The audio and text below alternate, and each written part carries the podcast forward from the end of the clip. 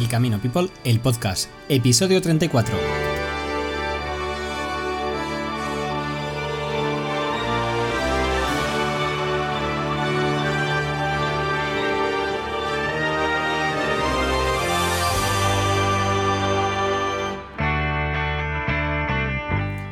Ultrella peregrinos, soy José María Ranaz, vuestro amigo peregrino y esto es El Camino People, el podcast. Hoy tenemos con nosotros a Jordi, un peregrino catalán que, bueno, la vida le dio muchos tumbos, le llevó a situaciones muy oscuras, situaciones muy duras, pero, sin embargo, el camino le devolvió esa vida. Así que hoy hablaremos del camino de la vida de cómo ese camino de Santiago que, todos los que lo conocemos sabemos que nos da esa energía para volver, para recuperarnos y, para encontrarnos con nosotros mismos. Pues bueno, con Jordi hablaremos de, de eso y de mucho más. Pero quería contaros que ya se acerca el día, el estado de alarma se termina en España y por eso la semana que viene haremos un directo para contaros pues la situación actual de las diferentes comunidades, la situación actual de España, cómo está el tema de los viajes, así que os invitaremos, todavía no sabemos el día, pero bueno, estar muy atentos a nuestras redes porque bueno, lo haremos en todas, estaremos en Facebook, en YouTube, en Instagram y os invitamos a que os encontréis con nosotros y bueno, para que demos comienzo pues a esta nueva situación, ¿no? Esta nueva temporada que se abre, pues bueno, que ahora ya en mayo debería ser ya tiempo de peregrinos y empezamos a ver algunos. Ya habéis visto estos días que hemos oído alguna fotillo de peregrinos en Roncesvalles, peregrinos en Ocebreiro, pero bueno, a partir de ahora es cuando legalmente podemos decir que algunas comunidades ya se van a abrir al paso de peregrinos. Así que nada, estar muy atentos y la semana que viene. Pero mientras tanto, os dejamos con Jordi Cruz y esta estupenda entrevista.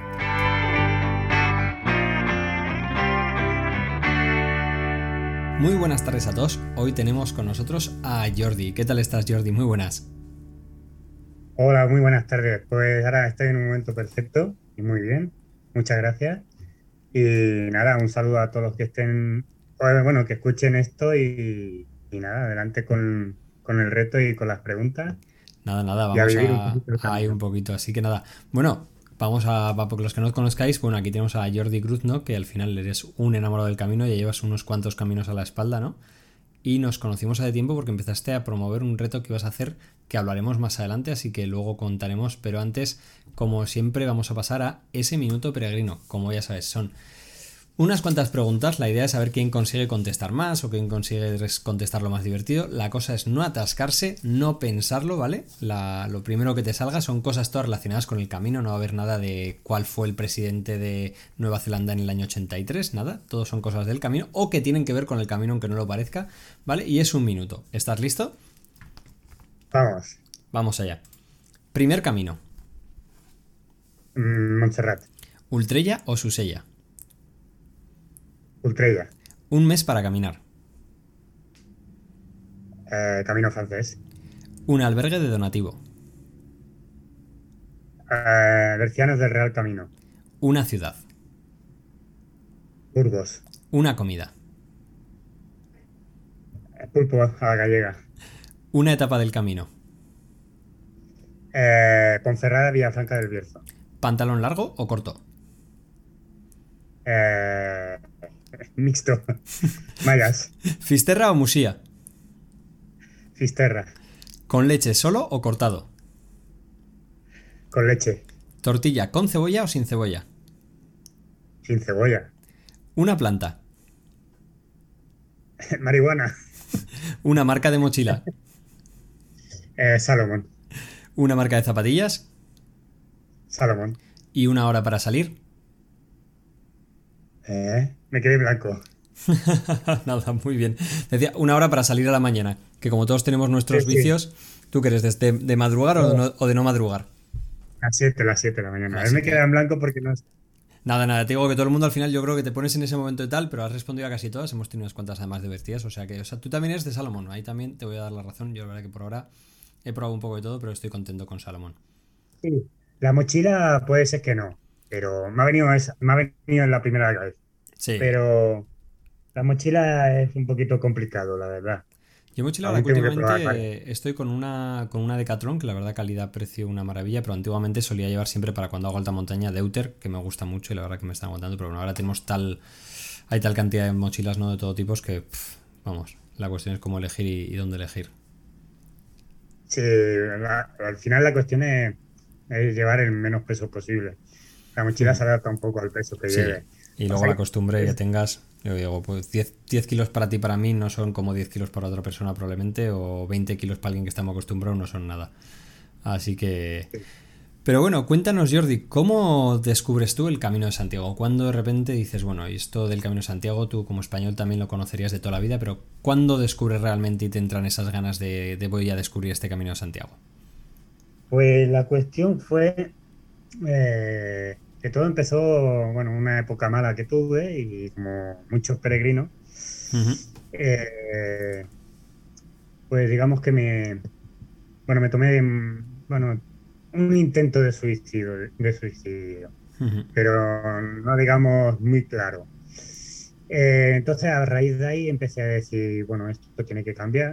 En ese momento no tenía trabajo, no ganaba dinero, nada absolutamente. Entonces a los 10 días de este intento, pues empecé a trabajar en un trabajo y trabajaba en una lavandería industrial, iba a Barcelona a, varios hoteles y allí hice amistades en, en, dos hoteles con dos personas que estaban en la recepción y bueno, hice muy buena amistad, eh, me tomaron cariño y hablando, hablando, me comentaron a ti te iría bien hacer el Camino de Santiago.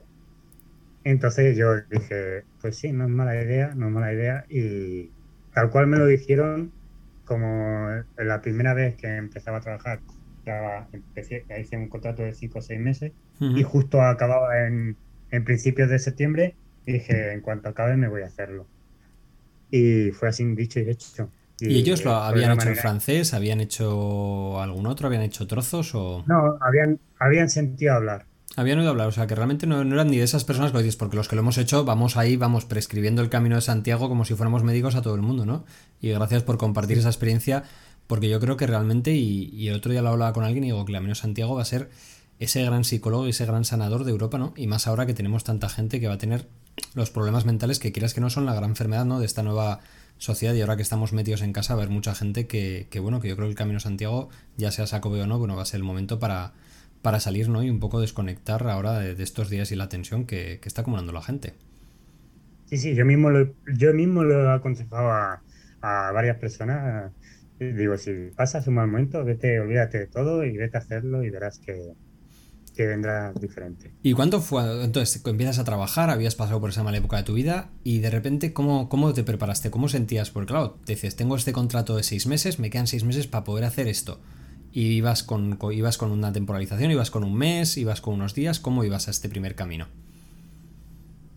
Pues la verdad que iba bastante desinformado, sin experiencia totalmente. Y bueno, había escuchado de ello, pero no, no había mirado ni evidencia ni nada. Nada, ni habías leído libros, no como esta gente que se ve todo YouTube, habías dicho nada, a lo loco. No, a veces prefiero las cosas, prefiero hacerlas un poco al, a la aventura, digamos. Yo recomiendo que el primer camino, si se puede, ¿no? Porque hay gente que realmente no puede ir a la aventura, ¿no? Yo también fui a la aventura y recomiendo, si puedes y tienes tiempo y dinero, vete a la aventura porque no te va, no te va a defraudar. Sí, sí, bueno, y, como normal, como bueno, como cualquiera de los primeros días, pues cometes unos grandes errores que luego Cuéntanos, ¿cómo decides qué camino hacer? Porque claro, tú viviendo ya por Barcelona y por ahí dices, bueno, voy a empezar el camino el catalán, voy a hacer el francés. ¿Qué camino decidiste hacer? Pues yo quería empezar desde mi pueblo, desde la Principal de Empurdán. Pero por, como tenía pensado que el 22 de octubre tenía que volver, pues para que no me pillara el tiempo, pues dije, bueno, comenzaré en Montserrat el día 15 de septiembre, que fue el día que comenzó. Comencé, el día 15 de septiembre del 2015. Y me, bueno, me llevó un amigo allí y, y, es que no tuve mucho tiempo en pensar porque cuando me comentaron de hacer el camino me faltaba un, poco menos de dos meses, no llegaba a los dos meses que me faltaban por trabajar. Entonces ya te digo, fue bastante rápido, fue dicho y hecho y... Y nada, preparaste, con un amigo y ¿te preparaste algo deportivamente? ¿Estabas en buena forma o nada? Bueno, mi trabajo era bastante físico. Con lo cual, en forma estabas. Y aprovecho, yo siempre decía a los compañeros, no, no, yo aquí aprovecho a entrenar y aparte que hacía pesas, un poquito de, eso es lo que, te mantenías bien.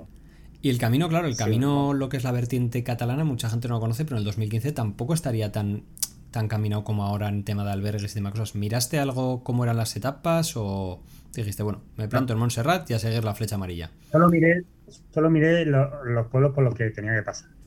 Y es simplemente lo que miro. Nunca, no miro, o sea, miro dónde tengo que llegar o donde más o menos tengo que pasar, pero no me miro, no soy de los típicos que al igual llaman para reservar los albergues, no. Hmm.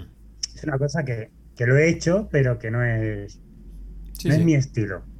Y cuéntanos, porque la verdad que el camino catalán es unos caminos que yo tengo unas ganas locas de hacerlo. Hacerte me apetece en hacer mucho el camino de, San Ignacio, que acaba también ahí en Montserrat y empieza aquí en el, ahí en el, País Vasco.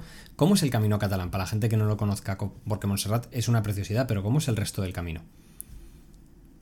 Bueno, eh, de Montserrat a... Cuando empecé en Montserrat, los primeros kilómetros era un poquito subiendo un poquito, bajando. Es cañero, ¿no? Porque da como la vuelta por Montserrat por detrás, ¿no? Sí, sí.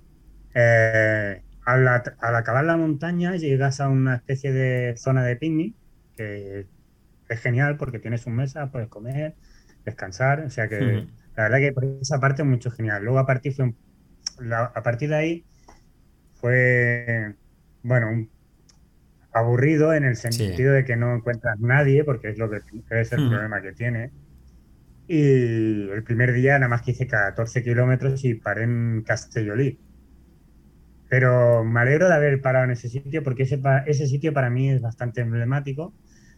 Y bueno, no tiene gran cosa, pero es un pueblo que me agrada mucho.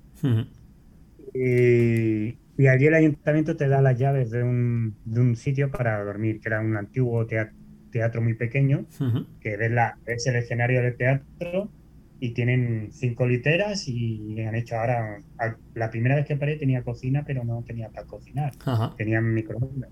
Pero la otra vez que hice con la bici en el 2019, eh, tenían ya cocina para cocinar. Y, es una sala muy grande que estás solo porque Pero, ya, si va un grupo de 5 o 6 personas, lo llena. Es genial, es que es un sitio genial. Y no, ni donativo ni pagar. Es te dan la llave. Y fuera así. Para la gente que no conoce, al final son muchos de los caminos menos transitados. Es muy normal en los pueblos en España, hasta aunque no sea un camino, si vas que te dejen una zona del pueblo para dormir, vamos, es muy, muy típico.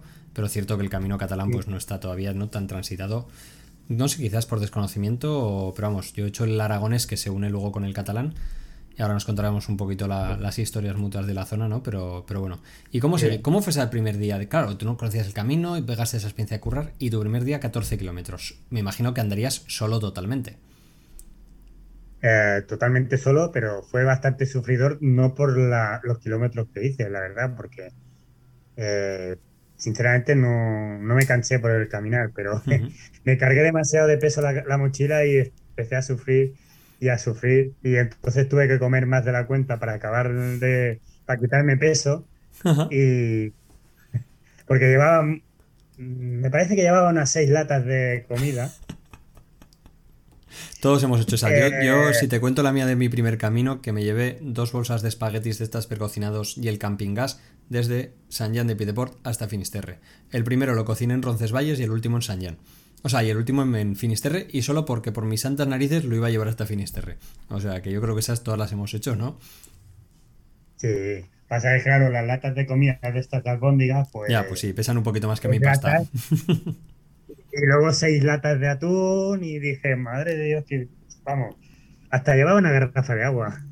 ¿Una garrafa? ¿Cuántos litros? De 5 litros. Vale. Para los que nos están escuchando, en el Camino Santiago, quitando en la Vía de la Plata en verano, dos litros más que de sobra. Hasta un litro, porque te debería decir que te basta porque en España es algo tienes, son fuentes y pueblos. Pero cinco litros más las garrafas, pues llevabas una mochila, no quiero saber cuánto pesaba tu mochila el primer día. No, la, pero no sé. Fácil. No lo pesé, pero 15, a 15 kilos fácil. Sí, sí. Y posiblemente más. Sí, sí. Lo que pasa es que la garrafa la aproveché bastante bien porque le recorté el culo y en las zonas donde no había muchos albergues, pues llenaba eso de agua y ahí lavaban la ropa. Ya, para las cosas, sí, que al final es una zona que, eso. ¿Y seguiste el camino? ¿Sigues ya los siguientes días por, cómo es la zona del camino aragonés? O sea, el camino catalán, perdón. Bastante, bueno, bastante de, desértico, digamos. O sea, me acuerdo que saliendo de Tárrega, eh, estaba una zona Tárrega hasta Balaguer, eh, muy desierta, o sea, pasaba por pueblos, pero era camino sin montes, sin árboles, eh, que incluso me decía, hacía un calor tremendo, me acuerdo que me decía, digo, coño, digo, no hay una sombra por aquí. Hasta me encontré con un tornado pequeñito que me quedé flipando, digo, pero si no hay nubes. Y, vi como en, la tierra empezaba a, salir el tornado y nada, fue un pequeño, lo grabé y todo. Y, bueno, fue bastante duro el segundo día, la verdad. ¿Y cómo fue la experiencia? Claro, tú venías de, haber estado durante esa experiencia de trabajar. ¿Cómo era mentalmente ese proceso? Porque claro, una cosa es lo duro físico, otra cosa es lo duro mental. Mentalmente tenía muchas ganas, bastante decidido, pero los primeros, puedo decir que los primeros tres días como que casi quería volver a casa. Ya. Porque la primera, la primera, la segunda noche acabé en Balaguer. Llegué a las 3 de la madrugada más o menos. Wow. Eh, quise dormir en la estación de autobuses, pero me vino, no sé si era fiebre o un poco de hipotermia, y entonces me, me fui a un hotel. Y dormí en un hotel calentito y tal, y a la siguiente mañana, pues, la siguiente mañana salí más decidido. Me encontré con dos chicas que iban en una furgoneta que me avanzaron 10 kilómetros, me dejaron en Tamarite, pero no podía rechazarme, además que eran muy agradables y pasé el día con ellas y me enseñaron dónde, dónde dormir, que eso me ayudó mucho y es que la gente la conoce, pero no hace falta que sea caminando.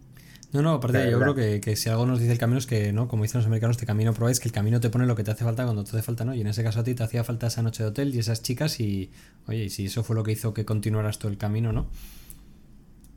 Sí, sí, la verdad es que fue, fue una experiencia muy buena. Luego ya la, de, hasta llegar a Huesca, bastante lo mismo, bastante desértico, mm. mucho calor.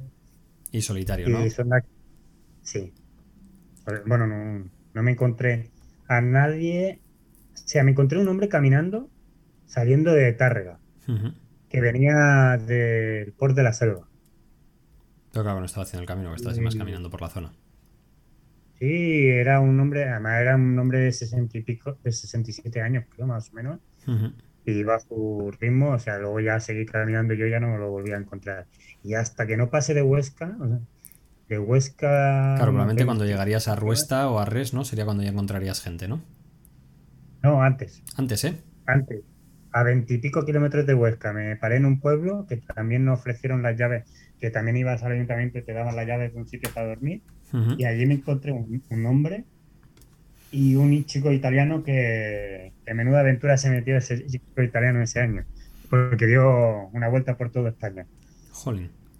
Qué suerte algunos sí, sí, tener el tiempo. No, no, en, estos, en estos caminos que no suele transitar gente, te vas a encontrar, si te encuentras a alguien, piensa que se lleva una buena, una buena caminata o una buena aventura. Sí, yo normalmente en el, en el, Aragonés la poca gente que me encontré era no venían desde Francia muy lejos, o era gente que tenían ya muchos caminos, o sea, siempre era gente con más historia, ¿no? Como dices, que, lo que te puedes encontrar en el francés, ¿no? Que suele a veces ser mucha gente del primer camino, ¿no? Pero cuando haces caminos de estos, digamos, raros, ¿no? Siempre hay gente con, con unas historias, pero bueno, como la tuya, además. O sea, que, sí que suele pasar. Y has nombrado a Res que, que bueno, es un sitio de, que lo tengo sagrado. Que si voy, aunque haga 10 kilómetros, me pararé. Sí, sí, la verdad. Res es, es de los más bonitos que, que he estado. Y las dos veces que he estado, la primera fue, habían unos hospitaleros que eran maravillosos, que yo salí de, no me acuerdo cómo se llama el pueblo, pero hice, hice 11 kilómetros, llevaba 11 kilómetros, cuando pasé en Arres estaban los hospitaleros afuera, aquello que me senté a descansar y empecé a hablar con ellos, los vi tan agradables que dije, aquí me quedo. Aquí me quedo. No, avanzo más. En Arres me tocó el día de las fiestas del pueblo, que para que sepas está justo detrás de la casa y ahí estaba el escenario donde estaba toda la cena del pueblo y la fiesta. Claro, música hasta las 6 de la mañana. Entonces viste más gente de la que yo suelo ver. Me acordaré toda mi vida del día ese, o sea, pero toda mi vida. Qué, qué, mala noche, o sea, muy bonito, porque lo dices, oye, compartir con todo el pueblo una noche y tal, pero claro, cuando vas en tu tercer día y que no duermas, porque bueno, pegamos ojo por lo que pegamos, ¿no? Al día siguiente estamos todos como zombies, pero la verdad que, que un sitio increíble. Y te llevaron a ver la toma del sol con, ahí en Arres, que donde te llevan es una zona muy bonita. Ahora que toda esa zona, Arres, Ruesta, Artieda, son una zona que, que, es muy, muy bonita, la verdad. Sí, a ver, Arres no tiene nada, ya es un pueblo que tiene 34, 35 personas. Sí, sí, nada, pero, pero es un pueblo que es precioso y la acogida, lo que el albergue. La acogida es maravillosa y, y depende, puedes coincidir con, una con gente maravillosa que se suele ser así, porque la primera vez eh, fue un grupo muy bonito de 8 o 9 personas y la segunda vez que lo hice en bici, que me paré en la red, que me pilló un día en lluvia con la bici, me cogieron de una furgoneta cuando me faltaban 10 kilómetros porque tenía dolor en la pierna, el, todo el día lloviendo un montón, pero hostia, conocí una familia maravillosa, mira, iba una pareja que eran de, me parece que de Dinamarca, con sus dos hijas de 12 y 11 años más o menos, y las niñas llevan su mochilita pequeñita, eh, vamos, una familia encantadora, fue maravilloso, es que un momento que de aquellos que decimos, hostia, un momento mágico, porque es una familia encantadora, y luego... Sí, no, no me olvido ¿no? de eso, y además me dormí con él en la misma habitación que ellos y, y Arres es que tiene. Arres tiene su encanto. Sí, la verdad que es uno de esos sitios Ahora, no, si tú pillaste la fiesta. No, porque tú porque pillaste la fiesta, pero yo las dos veces. No, y a mí todo me encantó, ¿eh? estábamos, aparte, el, el, hospitalero que estaba ahí era el presidente de una asociación francesa que nos enseñó la iglesia, subimos arriba y luego lo que te digo, la, la experiencia de comer con todo el pueblo y compartir y luego la casa es preciosa, o sea, el albergue es una auténtica preciosidad y cómo te reciben, lo que dices, esa acogida de la de toda la vida. O sea, al final es un, un grañón, digamos, en el camino aragonés. Y siempre, y siempre hay gente ahí en ese, albergue, siempre. Sí, y luego, si no, en invierno lo que dices tú, te dejan las llaves los del pueblo y vas tú ahí, tienes el albergue para ti cuando no hay hospitaleros, como ahora que este verano no ha habido hospitaleros, y está siempre, siempre está a la disposición. Y bueno, al final, para los que conozcáis, luego el camino catalán se junta con el camino aragonés, van andando juntos y llegan al camino francés. ¿Cómo fuese llegar de repente a Puente la Reina y de repente empezar a ver gente? Claro, me imagino que, en Puente la Reina ya te encontrarías con más gente, ¿no? Bueno, eh, o sea, aparte después de la vivencia que tuve en, en Arres, a partir de ahí, eh, no me encontré mucha gente, la verdad. Eh, antes de llegar a Puente la Reina, eh, eh, paré en un pueblo que llegué a las 11 de la noche, no me acuerdo el nombre del pueblo. Al día siguiente hice Tibeas, creo que se llama. Tiebas. Tiebas, Tiebas, sí. Allí hice, digamos, mi primera cena grupal individual, o sea, que nosotros nos preparemos la cena. Eh, fue muy, fue, o sea, fue un recuerdo muy bonito porque había un chico de Escocia, un hombre, bueno, un chico de Escocia y, y otro francés. Y los tres, nosotros cada uno nos estábamos haciendo nuestra cena. Y dijimos, oye, comemos juntos. Y dice, vamos, no entendíamos a nuestra manera, ¿vale? Porque claro, el, el, escocés no hablaba español, yo inglés tampoco, pero bueno, depende de qué, igual me apañaba. Y claro, al decir comemos juntos, eh, vale, dijo que sí, y el escocés coció las comidas y las mezcló las tres. ¿Y qué estabais cocinando? Yo unos espaguetis, el otro una sopa y el otro unos garbanzos. Ya, imagínate. salió buenísimo. Pero fue la primera anécdota muy buena que me, o sea, metimos en la cazuela todas las comidas juntas y, que salga lo que salga. Creo que es una buena definición del camino, ¿no? Metes gente de lo más diversa, de lo más raro, ¿no? Y siempre sale algo bueno. Sí, sí, la verdad es que fue muy divertida. A partir de ahí ya tuve mi primer compañero, que fue el chico francés este, y caminemos juntos ya hasta, hasta Logroño o así, más o menos. Luego nos fuimos separando y porque en, en ese de, de, fuimos a Puente de la Reina, eh, que pasaremos por la por Eunate. Eso es, muy bien, totalmente recomendable 100%, hasta para los que van por el francés, merece la pena desviarse. Sí. Y luego ya en Puente de la Reina, pues digamos que empecemos a hacer el grupo, empecé a hacer el grupo un poquito más grande. Éramos el chico francés, nos juntemos con, con un hombre italiano y otro chico italiano, y de ahí algunos italianos que nos sentimos juntos y hicimos nuestra primera cena de siete o ocho personas conjuntas. y, bueno, sí, la experiencia de empezar a ver un montón de gente fue maravillosa porque digamos que nos agrupábamos bastante gente, pero la, la mejor, el mejor momento fue en Estella. En Estella, ¿eh? ¿En Estella dónde te quedaste? ¿En qué albergue? En el municipal, en el, que hay al entrar. En, el, en Oncineda, en el albergue grande. Sí, que, queda a mano izquierda nada más empezar la calle. Eso es, sí, sí. Ese tiene una cocina grande, una mesa grande y allí nos... Me tocó cocinar a mí allí y hicimos una cena que éramos ya en la cena casi 20 personas en la mesa o más. Y el grupo éramos todos juntos y nos fuimos a comprar al súper, me parece que éramos 7 o 8 personas para ir a comprar. Y sí, sí, la verdad es que lo, para mí es la magia que tiene cuando te pones a cenar, a hacer la cena entre un grupo y todo. ¿Y, cómo fue cambio? Claro, tú venías de, de, cuántos días te costó llegar, digamos, hasta Puente la Reina que estuviste solo. ¿Serían que unos.? Llevaba hasta Puente la Reina, pasé. ¿Pero qué? ¿10, 12 días? ¿Algo así? No llegué porque en algunos me tiré 63 kilómetros incluso. Jolín, vamos, sí. bueno, para la gente normal unos 10-12 días, en tu caso igual 8 días, pero bueno, 8 días de soledad, ¿no? Y de repente llegas, ¿cómo fue ese cambio, ¿no? De pasar a andar solo todo el rato pensando, a de repente ir con gente, lo que dices, ¿no? Y sentirte parte de esa familia. Eh, la verdad es que era un momento en el que dices, hostia, encantadísimo, maravilloso, maravillado, que no me importaba si hacía menos kilómetros de lo que hacía algún otro día, hmm. que, lo importante era el momento de, bueno, ese buen momento con la gente y esa, bueno, esa gratitud que te tiene toda la gente que te, que, no las conoce de nada y parece ya que, sois amigos de toda la vida, porque se abren a ti fácilmente, sin problema, hmm. sin complejo, y no importa si no nos entendemos, que de alguna manera nos apañamos para saber lo que, Así es, da igual el idioma, da igual todo, no, al final te apañas y te apañas de una manera que dices con una comprensión que es, que es increíble, ¿no? Sí, solo que cuando estés en la mesa y tengas varios idiomas y estén hablando entre ellos, mejor que no escuches porque te vuelves loco con tanto idioma diferente. Pero sí, básicamente es que no tienes palabras porque es estás, estás como en la nube diciendo, tía, ¿esto qué es? ¿Lo estoy mm. viviendo yo? ¿Y cómo fue el, camino? ¿Era lo que te esperabas? Ya una vez que vas avanzando ya la meseta, va llegando Galicia, ¿era lo que te habías esperado o, fue totalmente diferente? No me esperaba tan, no me esperaba tanto amor, tanto cariño, la verdad es que no me lo esperaba.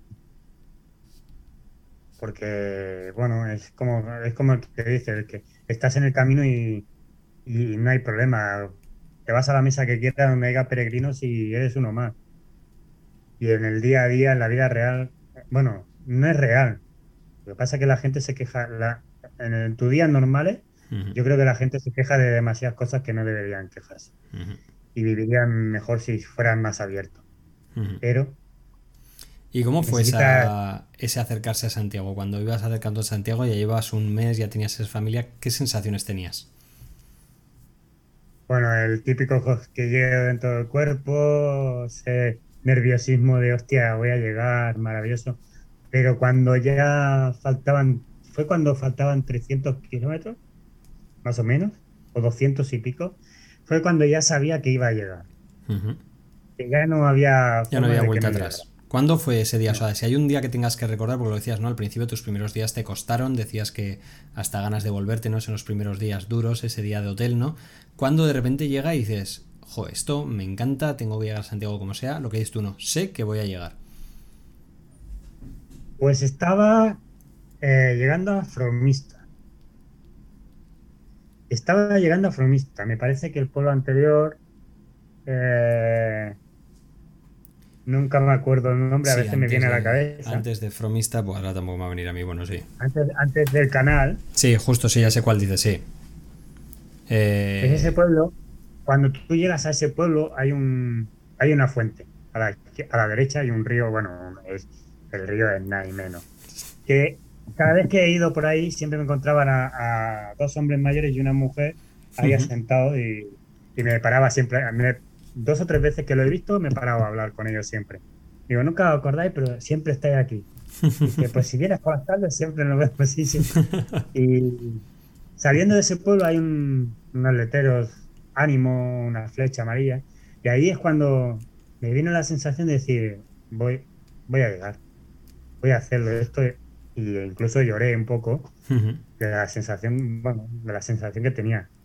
Y que, bueno, ese día fue un poquito. Fue una sensación. eh, tuve esa sensación y luego fue un día bastante raro. Son de esos días raros que alargué la etapa demasiado porque sa- había salido. em, salí, salí de Burgos y hice 13 kilómetros, que me paré en un pueblo de una señora que acogía gente Ujú.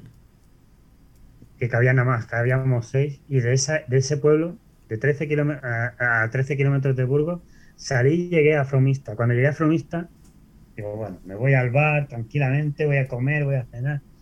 Y me llaman unos compañeros que se habían quedado, que habían avanzado antes que yo, porque yo me Ujú. puse malo. Y me dice, estamos en el albergue de Fromista. Digo, vale, yo ahora iré. ¿Y a quién se le ocurre irse- ir a las 10 menos cuarto al albergue? Porque a las 9 y media cerraban. Ujú. Y me vi, pues, me vi cerrado. O sea, me vi sin albergue, porque en Fromista no hay más. Ujú. Y digo, hostia, no, no sabía qué hacer. Digo, bueno, digo, tengo ganas de caminar, digo, seguiré caminando y a ver si me encuentro en uno de los pueblos siguientes un cajero, me meto dentro y por lo menos duermo algo. Y sí, sí, pero ya sabes que después de Fromista los pueblos que hay no... No son de cajero ni de No nada, no. Pues yo iba pueblo por pueblo, me digo, me paran en el banco, digo, voy descansando y, y digo, bueno, voy tirando, voy tirando y al final me quedé en el, en el, penu- en el penúltimo antes de, no, en el último antes de llegar a Carrión de los, con, de, de los Condes. ¿Ya qué hora llegabas Porque de la no madrugada? Porque vamos, tendrías que llegar a buenas horas de la madrugada. Era a las 3 o las 4 de la madrugada, cuatro de la mañana. ¿Cuánto habías andado ese día? 70 y pico, pero acabé con un buen dolor de pierna. Sí, para los que no estáis escuchando, 70 y pico kilómetros, no, ¿vale? No, no te, no te sabría decir si son 72. No, pero muchos, 73. muchos, sí. No sé cuántos serían, pero muchísimos. La verdad que, que te, Acabé durmiendo en, en la. Sí, acabé durmiendo en una caseta de estas que esperas al autobús, estas que tienen interior, que es. mm, Ante la duda, truco para todos los que estáis por ahí, buscar una iglesia. Las iglesias siempre tienen porches y suelen estar muy bien para dormir, por experiencia. Las ermitas. O las ermitas, sí, en su caso a eso me refiero. Buscar cualquier cosa que Las ermitas son tenga... las que no te fallarán. Sí, sí. Las ermitas siempre tienen el porche para que de esto. Y Eso luego una mala, una- el cementerio también está muy bien porque está protegido y normalmente suelen tener paredes y, y suele proteger. Y un secreto para los caminantes que vayan a caminar por Francia es que no busquen fuentes porque no la encontrarán. Pero si necesitan agua, que entren en, la- en el cementerio y en la puerta, nada más entrar, veréis la fuente. Siempre suelen tener, ¿no? Para regar Los las pueblos no suelen tener- en. Francia los pueblos no suelen tener fuente, pero si quieres agua, en los cementerios podrás coger. Mm, lo digo porque el que, que camine por Francia y vaya siguiendo el GR, que son oficiales, digamos, del Camino de Santiago, se encontrará en muchos sitios que no, no hay agua y se va a quedar sin agua. Que tú, tuve que pedir agua en una casa. Y por eso digo, creo que esto es una información importante para que Sí, son esos ahí, pequeños trucos que, que sabe el peregrino no por listo, sino por viejo. Y por haber hecho caminos. Sí, o por comerse la experiencia no o, eso tener es, agua. o por aprender a las que- duras. Sí, y- bueno, y, me lo- y el secreto, el secreto, Dime, el secreto me lo dijo un párroco en un pueblo. En un pueblo de Francia me dijo el secreto y dice, digo, vale, ya está. Pero ya llevaba bastante recorrido. Bueno, Y- seguimos con el camino. Y seguimos. ¿Cómo fue? O sea, llegas, pasas ese momento, esa etapa dura de tu vida, encuentras trabajo, decides caminar, llegas a Santiago. ¿Cómo llega Jordi a Santiago? ¿Cómo era ese Jordi que, que salió de su pueblo y cómo es el Jordi que llega a Santiago de Compostela? El Jordi que llegó al pueblo, ah, bueno, el Jordi que salió de su pueblo, la verdad es que estaba bastante apagado. Y cuando llegó a Santiago, digamos que se dio cuenta de que algo en su vida apagaba a esa persona que era él, porque dice, este Jordi no lo conozco. Este Jordi yo pensaba que era tímido, yo pensaba que era... Y no, no. Y descubrí eso y entonces dije, tengo que hacer más, porque esto no se recupera en un, en un solo camino. O sea, que llegaste a Santiago y como decimos, ¿no? El que le engancha esto ya, el día que llegas ya tienes ganas de hacer otro camino más. Sí, ya lo estaba pensando ya. Y fuiste de los que alargaste, alargaste hasta, hasta Musías, largaste hasta Finisterre. No, no porque llegué el día 19 de octubre, y yo el 22 de octubre había dicho que estaría en, mi casa. Tenía una fiesta de cumpleaños con un amigo y había quedado que iría. Entonces dije, bueno, me quedo, me quedé, o sea, tres días contando el que llegué a Santiago. y, fue, fue los días, fue cada día llegar a ver gente porque yo me separé de muchos del grupo, porque hay días que me apetecía caminar muchos kilómetros, y entonces cada, eh, las tres veces que estuve en los tres días que estuve en Santiago era un grupo, llegaba otro grupo el día siguiente y a la siguiente llegaba otro grupo. Y Ese es otro de los trucos que yo digo a todo el mundo, guárdate un par de días o al menos uno para estar en Santiago y recibir a gente, porque ir a la Plaza de Obradoiro, sentarte y ver a la gente que has visto otros días llegar es una auténtica maravilla. Sí, sí, sí, sí, la verdad es que sí. Ahora, no muy recomendable para el bolsillo, porque llega todo el mundo y te va a cenar. Eso es, te vas todos los días a cenar. Eso, pero bueno, también es la parte que hay que guardar, ¿no? Mejor guardar unos cuantos días de pasta y de bocata de chorizo para luego.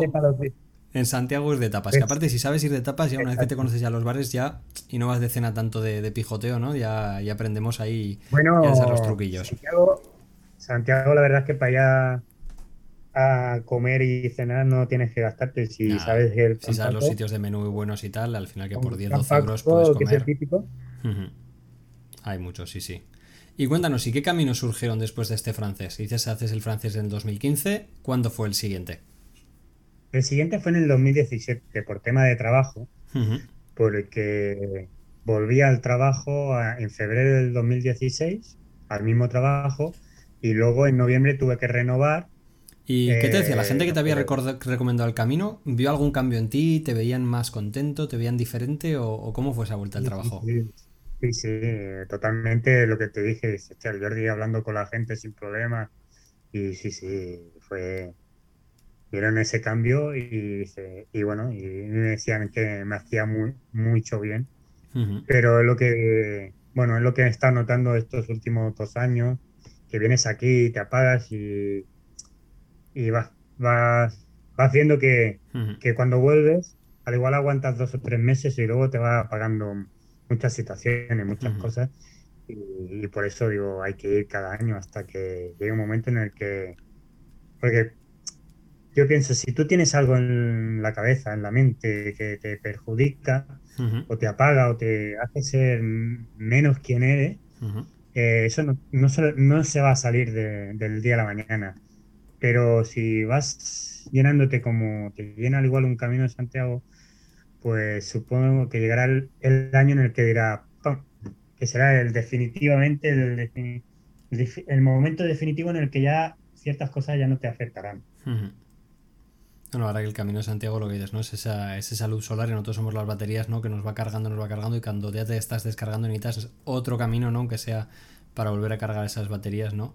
Y en el 2017, ¿qué camino hiciste? Pues hice de Finisterre a Roma. De Finisterre a Roma. Vale, o sea, esta vez dices, nada camino Santiago, me lo hago al revés. Sí, la decisión era el camino a Roma. Y bueno. ¿Y cómo fue? ¿Cómo fue esa etapa? Eh, claro, al final eh, pasas de hacer un camino que va en una dirección, digamos, ¿no? A hacer un camino que vas en la, en la dirección contraria a los peregrinos, con lo cual imagino que eso de familia en el camino no tendrías nadie porque probablemente andarías todos los días con gente, pero nadie andaría contigo, ¿no? O sea, ¿cómo era eso? Pues hice buenas amistades también ese año igualmente y pasé buenos momentos. Es que es lo que te digo, el, buen peregrino um, es lo que te digo, si tú ves un grupo de seis personas en una mesa, mm. te puedes sí, te de igual. Y va, a veces un día o unas horas son suficientes para llenarte de alegría. porque tuve muy buenos momentos y también el extra que tenía yo es que me asentaba, hostia, me preguntan, ¿dónde vas? todo el mundo no, casa? ¿quién, ¿quién, es este loco que va en dirección contraria? Y no, al final la historia... Y cuando dice, no, voy para Roma, hostia. Entonces, cuando decía eso, pues... La conversación de la mesa, ¿no? ¿Cuánto tiempo te costó llegar de Finisterre a Roma? Tardé dos, dos meses y medio. O sea, que fuiste pero No pude, no pude acabarlo caminando al final. Vale. Porque, bueno, tuve una mala experiencia, o mala, o despiste, como que sea, y entonces tuve que hacer alguna locura para volver a mi casa y, cosas que, pasan, ¿no? ¿Y cómo fue si lo comparas con, tu primer camino? ¿Cómo dirías, o sea, cómo compararías? Si alguien te diga, oye, ¿cómo fue el camino, el camino a Santiago y cómo fue el camino a Roma? ¿En qué se diferencian y qué se parecen? Bueno, en la diferencia estamos en lo que hemos dicho, que yo viví momentos buenos, pero que solo eran de un día. La gente que conocía solo la conocía durante un día. Y luego a partir de, que entraba por Francia empezaba a notar una de las cosas que diría yo que, que la tienes que combatir, pero la tienes que vivir, como la viví en ese momento, que era la soledad. La soledad. Eso yo creo que es una de las cosas que, cuando hablo con la gente, yo creo que es el, mayor miedo que tenemos hoy en día, ¿no? Que no sabemos estar solos. Y el camino muchas veces, el, el rato ese es el que cuando uno aprende, ¿no? Bueno, y en tu camino, sobre todo la parte de Francia hasta Italia, ¿no? Hasta que entras con la franchichena, me imagino que, soledad casi toda la andando. Y durante muchos días, además. Totalmente, totalmente. Y digamos que a mí me... Yo, o sea, yo lo diré de esta manera y lo reconozco que a mí la soledad en ese, en ese camino me, venció. y, me destrozó un poquito lo que es la forma de hacer el camino. Y, luego aparte que tuve un problema en Mónaco, que colgué 11 fotos y la compañía me quería cobrar 700 y pico de euros y ahí es donde tuve que... Ya. Bueno, bueno, cosas que pasan en el camino, ¿no? Y yo creo que lo importante es eso, darse cuenta, ¿no? Y aprender de esas experiencias, ¿no? Y luego ver, pues, oye, lo hay que saber también cuando vas a hacer un camino de estos, hay que conocerse muy bien y saber la fuerza que tiene uno. Es como la Vía de la Plata. Yo, si alguien me dice primer camino a la Vía de la Plata, pues hombre, o estás muy bien, muy físicamente y mentalmente, o no vayas a la Vía de la Plata porque vas a estar solo y es duro. Y son distancias largas. De, este camino de Roma, de ahí viene el reto que me pongo este año. Eso, cuéntanos un poquito de este reto que de repente dices, bueno, esto de Roma no lo conseguí y digo, ahora post-COVID me voy a ir a Roma. Cuéntanos, ¿cuál es tu reto y por qué nace este, este reto? Bueno, el reto es porque yo cuando llegué a Roma no pude hacer el camino bien. Y entonces decidí, no, no, lo tengo que hacer. Ahora en vez de hacerlo hasta Roma lo haré al revés. Y bueno, también he de decir que no voy a empezar en Roma. ¿Dónde vas a empezar? Cuéntanos me cambié la idea de empezar en Roma y entonces decidí que empezaré en, Atenas. Desde Atenas. Eso para los que no sepan y posicionen bien dónde está Atenas, ¿son más kilómetros, menos kilómetros? Puede ser que haga unos 800 o 900 kilómetros más porque evidentemente no voy a, por, no voy a subir por, por Croacia y Albania sino que voy a bajar para la isla, digamos, para Esparta y buscaré el, ferry que va a una isla y de esa isla te va a Brindisi. Que Brindisi te queda en el sudoeste de, Italia, digamos, casi mm. abajo de la bota. Casi abajo de la bota. De ahí cambiaré, de ahí cogeré desde Brindisi a Tarento, que pasas de una punta a otra, cogeré un tren para subir por la parte izquierda, digamos, de Italia. Entonces pasaré por Pompeya, Nápoles, Roma y luego ya la vía franchígena hasta... ¿Y por qué, y por qué este cambio de Esparta? Bueno, evidentemente el año que, iba para Roma, me dije, cuando llegue a Roma, me iré a Atenas. Pero como me salió mal el camino, pues no lo Pues no tuviste y tienes esa espinita clavada. Sí, digamos, como no, como no acabé bien el camino, digo, bueno, lo vamos a empezar desde, desde, digamos, el principio. o sea, para mí, lo digo el principio, me refiero de, quiero empezar eh, desde, desde digamos, la capital de, la primera civilización europea hasta Santiago. Además de la, de la espinita clavada que tienes de, tu camino, ¿no? Es como quitarte ahí eso y decir, bueno, empiezo ahí, ya. Sí, sí, es. bueno, la cuestión es esa. Evidentemente, los primeros días, por lo que hay y todo eso, tendré que dormir en tienda, que es lo mejor que puedes hacer. Evidentemente, al igual en Atenas, dormiré en algún tipo hostel, albergue. Sí, que al final eso, pues para el que no conozca, en la vía franchígena sí que hay mucho albergue, pero cuando pasas a Francia sí que hay que tirar de hostel o de hotel a veces o de tienda, ¿no?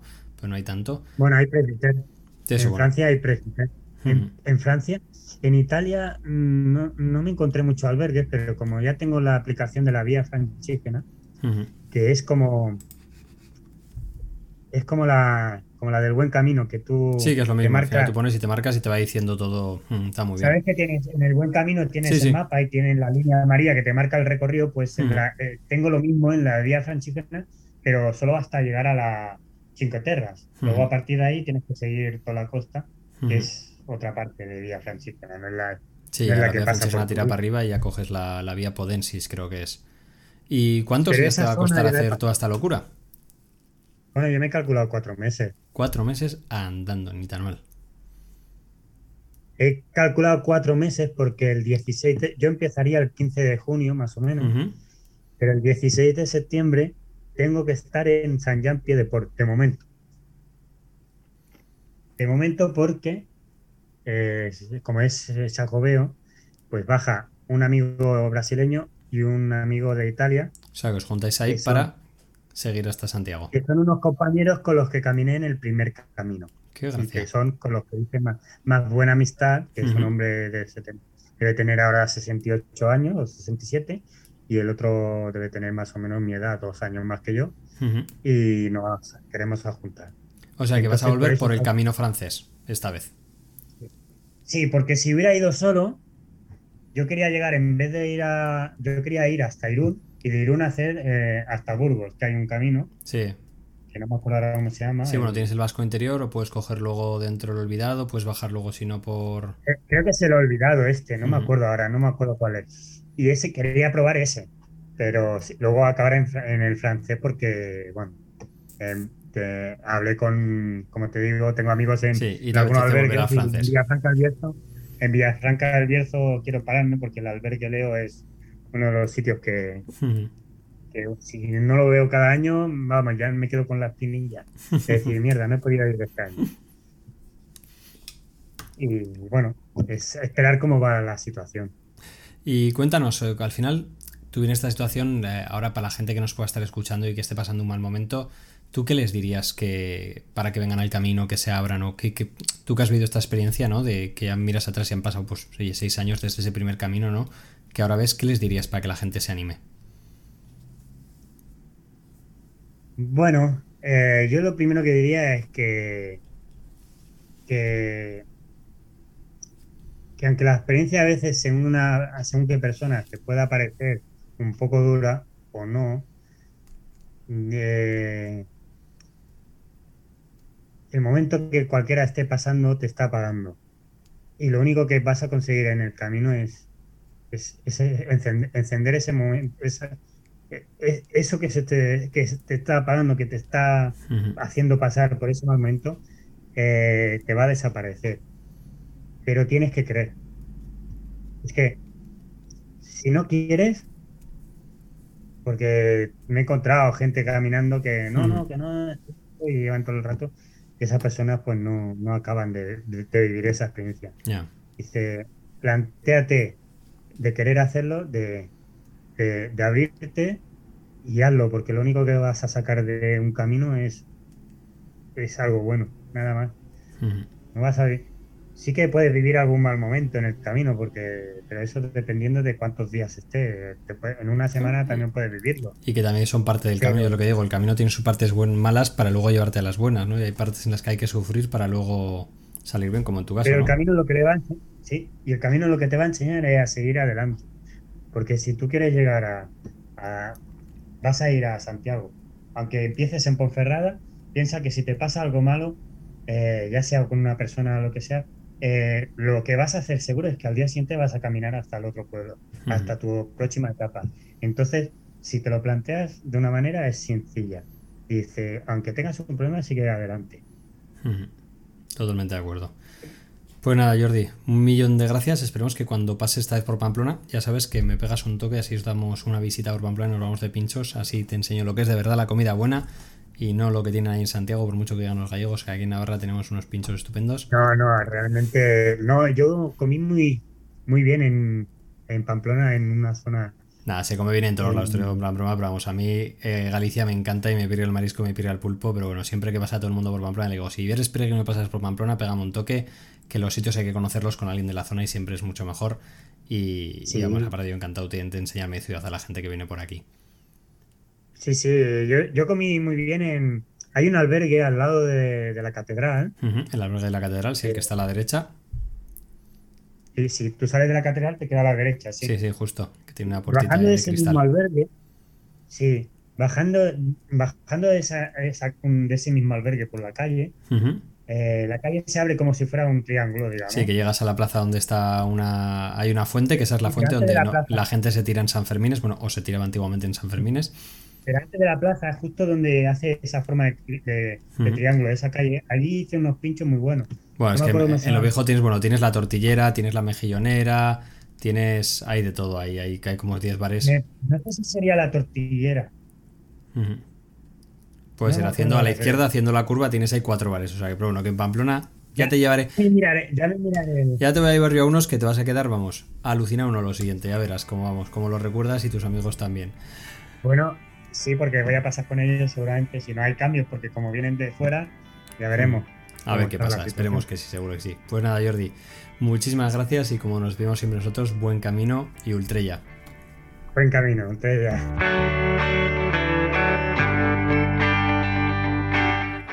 Hasta aquí el episodio de hoy del Camino People, el podcast. Recordar, la semana que viene emitiremos el episodio en directo y hablaremos de la nueva situación en España de las nuevas medidas tras el estado de alarma, porque hay comunidades que se mantienen, hay comunidades que cambian y bueno, lo dejamos todo eso para la semana que viene.